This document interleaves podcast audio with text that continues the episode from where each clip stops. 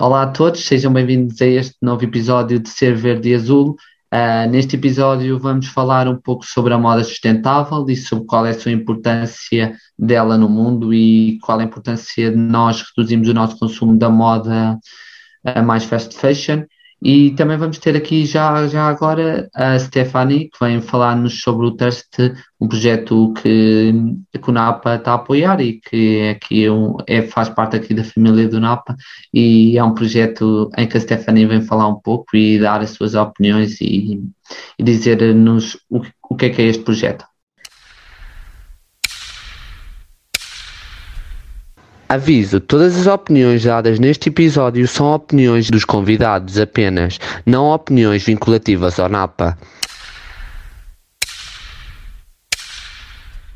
Nós sabemos também que é um, que é um projeto tentado com ligação com várias faculdades uh, e nós também, nós sabemos, mas para quem não sabe o que é que é a Thirst, pronto, podias-nos explicar um bocadinho e de que forma é que podemos atuar também, não estando lá dentro, isso tudo, pronto. Uhum. Então, o que é que é o Thirst? O TERST é a maior organização juvenil no combate à crise de água mundial. Nasceu nos Estados Unidos em 2008, também por uh, um estudante da faculdade, que deu conta que, para nós, uh, uma certa quantidade de dinheiro é tão pequena que para outras pessoas faz tanta diferença. Porque hoje em dia ainda há mais de 600 milhões de pessoas que não têm acesso à água potável principalmente no continente africano, uh, é, essas, é esse continente que o TERS tenta maioritariamente ajudar.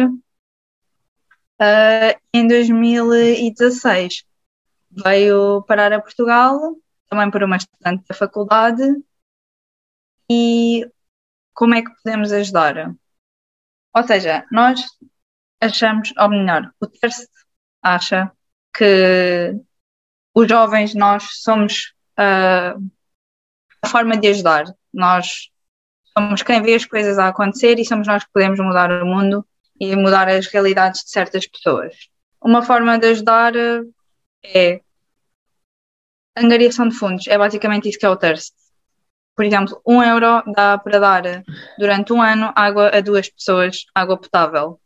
Uh, o principal objetivo do Thirst uh, é a criação de furos de água potável de longa perfuração, ou seja, o reino africano, o reino africano, o continente africano tem água, muita água, mas é água subterrânea, ou seja, é água limpa, potável, mas que tem de ser filtrada e essa, e essa filtração depois é feita através também dos furos. E já foram criados mais de 3 mil furos em África, financiados pelo TERS, que dão água a milhares de pessoas e ainda há outras tantas que se pode ajudar. Como é que nós podemos ajudar? Comprando a merch, uh, participando, fazendo ações. Por exemplo, se a tua faculdade dinamiza uma atividade, vai lá, dá um euro, faz a diferença. 25 euros dão água potável para a vida toda a uma pessoa. É um número incrível que para nós é, olhem, é uma suéte vendida pelo Terce. Um, sim, é, é isso mesmo e, e eu, eu, conheço um pouco o projeto, mas um, quero e, e, sei como é que surgiu, mas Steph, para quem nos está a ouvir e, e para, para toda a gente, como é que surgiu o projeto no ISPSP e qual, e qual é que, como é que foi, como é que chegou a, a ti e, como é, e porque é que tu o quiseste implementar? Olha, a questão da água, do ambiente em geral, é, um, é uma questão que me preocupa, que sempre me fez diferença uh, e que eu acho que sempre tive o bichinho de que nós podemos fazer a diferença e eu sinto que eu podia fazer a diferença. Entretanto, ouvi falar por amigos de outras faculdades, de projeto na faculdade deles. E ouvi, pesquisar, achei interessantíssimo, gostei da causa, gostei uh, dos valores e vi que não, não existia. E até achei estranho, porque a nossa faculdade já tem um núcleo ambiental e pensei, bem, é isto que falta, acho que faz todo o sentido e acho que no ISCS precisamos ser mais conscientes acerca do ambiente e acerca de certos desafios que o planeta enfrenta, que não são só são nossos, porque nós é que vivemos nele, nós é que somos o futuro e temos de ter um futuro e dar um futuro a quem não, se calhar não o tem tão garantido como nós. Para mim, o ajudar o próximo na minha vida é um, uma, um pilar e acho que devia ser na vida de todos. E acho que nós podemos fazer a diferença com os estudantes. Um, sim, acho que isso é mesmo importante e, e, acho que, que esse é um dos objetivos no ISCSP por isso é que o NAPA se associou uh, para tentar trazer outra área que muitas vezes nós esquecemos, da área de, nós falamos muito do, do ambiente e das alterações climáticas e dos vários pontos e às vezes esquecemos um pouco da importância desta desta outra vertente e, acham, e é mesmo importante nós não nos esquecermos disso uh, e é isso. Então, Stephanie, uh, para terminar esta questão também do projeto, estávamos de perguntar quais é que são os objetivos e ideias para o futuro também daqui do projeto na faculdade e também o que é que, o que, é que tu achas que, onde é que achas que pode chegar também? Olha, uh, para o ISC eu acho que o projeto é simples, é fazer de um instituto com alguma pegada ecológica um instituto consciente com uma pegada ecológica uh, assente, não só no, no núcleo que é a Universidade de Lisboa e as várias universidades. Eu acho que temos ser uma, uma universidade de referência. Eu acho que há essa motivação do pessoal estudantil, mas também a nível nacional, porque eu vejo que o TERS ainda está muito no nicho uh, em que só existe nas faculdades da capital e eu acho que faz todo o sentido expandir-se a nível nacional. O Thirst Project Portugal tem um objetivo de dar água a todo o país de Eswatini, na África, e com a ajuda de todos eu acho que é muito possível. É um país pequeno, por isso é que Portugal se, o Thirst Project Portugal se comprometeu a, a esse desafio, se propôs a isso, e eu acho que no ISCSP é, é, é, essa a ideia que eu tenho, é sermos uma referência, é através da, da, da dinamização de eventos, da informação, da consciencialização, criar o bichinho nas pessoas de, de ajudar, de ajudar o próximo, porque a nossa realidade é tão diferente e nós podemos fazer a diferença não é só dar água às pessoas. Por exemplo, nós termos a noção que as mulheres não são educadas, as mulheres uh, têm doenças, as crianças, doenças as, as crianças têm doenças, porque uma mulher em casa demora 5 horas até ir buscar água durante um dia, a pé, trazem jerrycans à cabeça, onde seja, e por isso não podem ir à escola, as crianças, as meninas, pequenas que são habituadas a isso, não têm uma educação. Há N de doenças que surgem por causa de ingerir água que nem. Porque vão buscar água que nem é potável e andam isso tudo e perdem uma vida assim. E eu acho que o nosso objetivo é, é, é sempre, vai ser sempre consciencializar e tentar mudar o mundo. Sim, assim, é, concordo plenamente contigo e, e acho que, que, falámos um pouco sobre o Thirst e que vão ter diversas formas no futuro e, e, e é, é por isso que é mesmo importante todos estarem dentro do projeto. Quem não conhece mais pode ir ao arroba Thirst Project IFAN ISCSP e, e conhecer, conhecer um pouco sobre o que é que nós vamos fazendo e o que é que nós vamos trabalhando lá e, e, nós temos sempre, tivemos uma venda de bolos há pouco tempo, vamos ter outras atividades muito proximamente e, e, e estejam atentos porque é isso. Uh, o, que, o que é que há melhor de pagar um euro por uma fatia de bolo e estar a ajudar a 100% para, para a construção de um furo de água? Isso é mesmo algo simples e, e quem quer entrar no projeto já sabe que as portas estão abertas de várias formas então, nós agora vamos estar à conversa com a Maria Figueiredo, que é do primeiro ano do curso de Sociologia, obviamente o ISCS, e vamos falar então um bocadinho da moda e do seu impacto, obviamente, para o planeta e também para a própria sociedade, não é? Porque hoje em dia nós estamos muito dependentes do que é o consumismo e das últimas tendências e disso, disso tudo. Então acho que é um tema bastante pertinente e interessante, mesmo que estejamos agora numa situação mais complicada, mesmo a nível mundial, não é? E se calhar isso seja uma questão um bocadinho mais supérflua, mas não deixa de ser interessante tocarmos neste tema. E, e pronto, Maria, obrigada também por estares aqui hoje. Uh, obrigada eu, Catarina, pela, por, pronto, pelo convite. A moda sustentável e, e o fast fashion, a indústria da moda tem várias consequências. Para quem não sabe, 500 mil crianças trabalham na plantação de algodão uh, e são crianças na Índia. Uh, uma em cada três mulheres que trabalham na indústria da, da moda são são, têm incidentes sexuais, são abusadas ou são violadas. Isso são áreas que nós às vezes ambientalmente não falamos tanto, mas são muito importantes e a indústria da moda precisa mesmo ser regulada e nós consumidores temos de falar muito. Nós já falámos um pouco sobre a indústria da moda o ano passado, quem quiser pode ir ao nosso Insta ver, um, mas é isso. Um, Maria, a primeira pergunta que eu queria te fazer, o que é que, qual é, quais é são os problemas uh, e qual é a importância da moda a nível ambiental e na poluição que emite? Uh, ok, então, no meu ponto de vista, eu acho que somos muito impulsionados por, por aquela questão do, da ilusão dos preços baixos, uh, principalmente nos saldos e assim. Isto incentiva um consumismo gigante.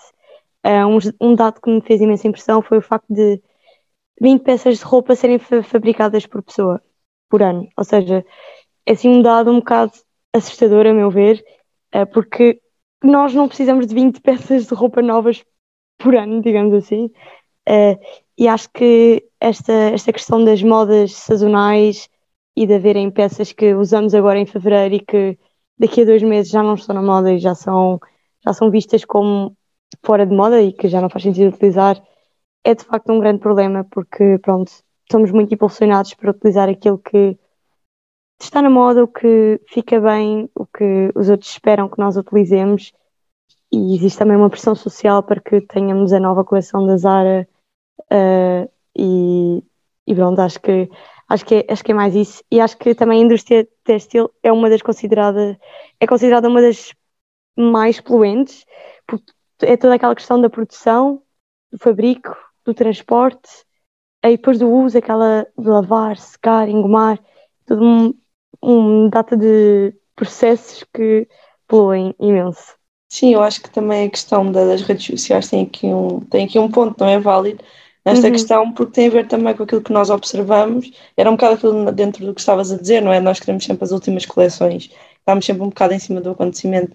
E acho que as redes sociais, infelizmente, não têm contribuído muito para isso, porque nós somos bombardeados com fotografias, informação, influências, não podemos deixar de falar delas, e realmente elas têm um impacto naquilo que é aquilo que nós também queremos ser e fazer, e quem diz que não é influenciável por isso, acho que estará a mentir, nem que seja um bocadinho ou uma vez na vida, pronto, porque hoje em dia as redes, as redes sociais são, são um motor, não é? Praticamente a comunicação toda, a televisão e as coisas em papel acabam por ser uma coisa que está a perder muito o consumo. Então acho que é interessante também falar dessa perspectiva das redes sociais na, pronto, na divulgação da moda e disso tudo. É verdade.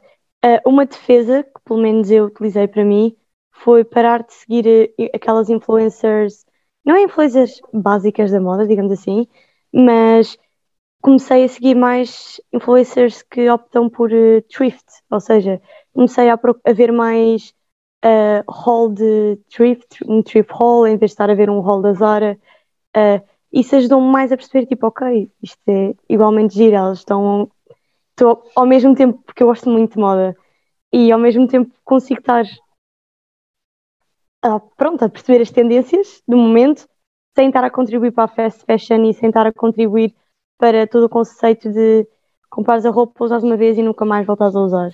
Sim, uh, acho mesmo isso importante e acho que falamos uh, cada vez mais nós temos de falar mais do, do influenciar positivamente e cada vez existe muito tipo de influencers e nós temos de saber distinguir quais é que são os influencers melhores nessa, nessa área. Um, eu, gost, a outra, eu queria fazer outra pergunta um, como é que achas que, por exemplo, comprar roupa em segunda mão é uma boa opção ou achas que, por exemplo, também não é uma boa opção comprar roupa em segunda mão, mais vale irmos a uma loja, comprar uma roupa que nós gostamos, que até pode ser mais cara, mas sabemos que vamos usá-la durante bastante tempo, não? Maria, o que é que tu achas que é mais aconselhável? Uh, ok, então, da minha perspectiva, eu sou uma pessoa que, pronto, gosto muito de comprar roupa, portanto eu adotei um método que é aquela questão da economia circular. Ou seja, uh, compro, comprei e compro muitas, muitas conteúdos de roupa em segunda mão e muitas vezes o que acontece é, chega ao fim do mês, vamos imaginar, com um saco daqueles de compras cheios de roupa comprei em segunda mão, mas levo outro para a loja. Ou seja, é aquela questão de estou a fazer esse passo sempre uma reciclagem aí compro sempre por coisas simbólicas. Portanto, eu sou um bocado mais, apelo um bocado mais às compras em segunda mão, porque a partir do momento em que uma pessoa começa a comprar em segunda mão, é, pá, é todo um novo mundo, todo um novo contexto uh, e diferentes estilos de roupa. É aquela sensação de que, ok, ninguém vai estar igual a ti, vais estar a comprar uma coisa que não corres o risco de no dia seguinte chegares à escola e teres uma pessoa igual a, a ti, digamos assim, uh, e podes estar igualmente na moda. Uh, portanto, nesse caso, agora, eu sei que isto não é um conselho para toda a gente, porque há muita gente que, pronto, tem bastante dificuldade em encontrar o seu estilo à venda em lojas em segunda mão, portanto, a opção de, ok, vamos investir nisto, pode ser uma melhor opção para, para elas. Portanto, eu não julgo quem o faça. Eu acho que é uma mudança de perspectiva, porque sou-te sincera, por exemplo, pronto, eu tenho 21 anos, a minha irmã tem 25 e é uma pessoa que está próxima da nossa idade e ela não sente tanta. Agora estou aqui a boca beijo para a minha irmã, mas. uh, basicamente, ela não sente que para ela faça sentido. E acho que tem a ver com o que estás a dizer, as pessoas são diferentes e a mesma questão do estilo pode ser algo que as pessoas podem não encontrar. Mas nesse caso, eu até penso numa, numa questão que é: nem toda a gente tem essa possibilidade, porque as pessoas podem ter doado, idade ou mesmo deitado fora, mas às vezes é um bocado ao armário dos nossos pais ou das tias assim mais antigos e buscar também, que é basicamente a mesma coisa, mas se calhar por estar um pouco mais próximo pode ser mais fácil de desconstruir. Mas para te ser sincero, eu realmente também já adotei essa questão e lojas como a Humana têm uma, quanto uma lógica também de negócio interessante, eles irem baixando o preço ao longo das semanas e depois às vezes terem assim certas horas que são mais baratas, isso até houve uma vez que eu fui e apanhei e nem sabia que isso existia. Então acho que é interessante e acho que também é um bom exemplo uh, de que isto também está a entrar em Portugal, mas eu sinto muito que às vezes tem, isto existe mais nos outros países, não é? Por exemplo, Espanha, que é aqui ao lado, eu sei que eles têm muitas, muitas lojas disto, uh, de roupa em segunda mão, e cá acho que ainda está a entrar, e as pessoas realmente ainda têm, têm um pé atrás, não é? Perante isto. Sim, eu também sinto muito isso, Catarina. Eu sinto que noutros sítios uh, existem aqueles armazéns gigantes que nós vemos vídeos de, pronto, de roupa e aqui em Portugal ainda são coisas muito pequeninas. As humanas são muito pequenas com, com, em comparação com esses armazéns. Uh, e o, onde eu compro a, minha, a maior parte da minha roupa é mesmo é, é, saber, é também uma questão de conhecimento e de sorte, como tu disseste, é saber mais ou menos quando existem aquelas feiras de bagageira, feiras de velharia que às vezes acontece, por exemplo, segunda quinta-feira do mês ou primeiro domingo do mês, assim, coisas uh, quase rotineiras, não é? Que nós, até pode ser aqui ao lado e nós não sabíamos, e a partir do momento em que tu começas a ter conhecimento, mais ou menos quando essas coisas acontecem, é onde existe a melhor opção e é o que, o que tens assim mais perto da realidade que existe de thrift shops em outros países. É o, pronto, é o que eu sinto que existe um bocadinho mais parecido. Mas ir assaltar os armários das mães e das tias é sempre uma ótima opção. E às vezes também sempre tive amigas que a pronto, me perguntaram, ah, onde é que arranjaste esse casaco? Não giro, ah, é da minha mãe. E depois chegam a casa e perguntaram às mães, tipo, ah, por acaso não tens roupa? E elas, elas tinham, e a partir desse momento, pronto, foi tudo uma nova descoberta. E, e, pronto, portanto, também incentiva a saltarem o armário dos vossos familiares. É uma boa opção. Sim, sim, acho isso super correto e acho que são as melhores opções também acho que nós temos que começar a ter a noção que às vezes nós temos muitas peças de roupa no guarda-fato e depois fomos a ver usamos uma vez por ano algumas delas e acho que é importante nós temos consciência do número de peças que nós realmente necessitamos e que peças é que mesmo usamos, porque isto também está muito associado à redução do número de peças. Tu achas que no futuro, por exemplo, grandes lojas como, eh, fora aqui a publicidade, se tipo as, as aras, uh, não sei mais, lojas um, Primarks, essas lojas, por exemplo, vão passar a ter mais consciência de sustentabilidade e vão mesmo passar a fazer peças mais conscientes e peças que pensem no ambiente e que não seja só para vender mais uma para ganharem mais lucro, ou pensas que vai continuar muito tudo nesta estrutura?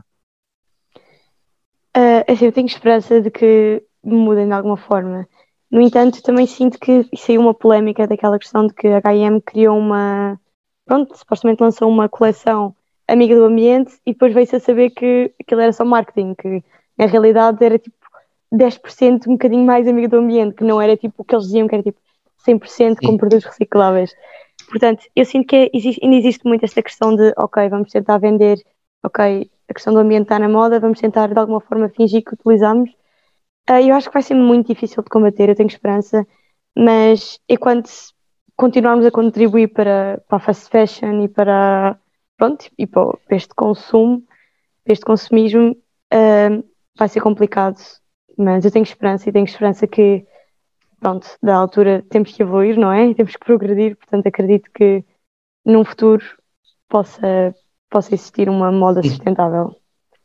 Sim, eu penso mesmo nisso e quando tu falaste da HM é, é mesmo verdade porque isso já é feito por algumas lojas e de algumas cadeias conhecidas que eh, dizem que uma parte do fundo é para plantar árvores, mas depois fomos a ver os produtos, são totalmente, não têm qualquer eh, base na área da sustentabilidade, não são altamente poluentes, mas parece que ao plantarem umas árvores que estão a compensar o que os prejuízos que causaram e é só mesmo hipócrita é só ilusão, e, mesmo, e, e, é mesmo só estranho fazerem isso, plantar uma árvore para compensar a poluição das águas ou, as, ou os problemas que existem infantis noutros países, fazerem isso é mesmo é mesmo mau e, e é mesmo é assim, olha, é mau, é mau. tem a ver um bocado com a coerência, né? porque nós sabemos que hoje em dia praticamente todas as empresas também já têm esta vertente. Eu não sei me incluir esta vertente de sustentabilidade, mas acho que é ser coerentes e mostrar a realidade. Não é? E se realmente não estão a fazer, ao menos demonstrem que têm interesse e que lentamente tentem criar isso. Sim, mas é, é, muito difícil, porque sem massa vai ser sempre pouco sustentável. É? Nós sabemos isso, é como depois falarmos das questões da alimentação e Pronto, e pensarmos que aquilo é tudo. Até a questão do bio é uma questão que se coloca, não é? Até que ponto uhum. essas coisas são mesmo assim porque são feitas em massa, não há de ter sempre químicos e coisas. Uh, portanto, acho que é um bocado incoerente de vez em quando. Mas, mas pronto, vamos ter esperança, não é? Que as coisas. Exato. Sim, e acho que. E acho que principalmente cada um de nós é que pode fazer, pode fazer alguma coisa e, e sempre nós temos dito aqui ser verde e azul, somos nós mesmos a ser verdes e azuis, não é os outros, não é, não é o governo, não é empresas. Nós podemos começar essa mudança, cada um de nós, e, e, e depois é esperar que às vezes as coisas mudam lentamente, mas mudam. Uh, desde já, obrigado, Maria, uh, por, por, ter estado cá, por ter estado cá connosco e por, por mais este episódio. Uh, todos já sabem que podem nos acompanhar nas nossas redes sociais do NAP, em Verde e Azul, uh, nas nossas publicações sobre vários temas. Uh, Podem-nos também ir vendo as nossas atividades, temos tido várias e vamos continuar a tentar ter bastantes. e até breve, beijinhos. Obrigada. Obrigada.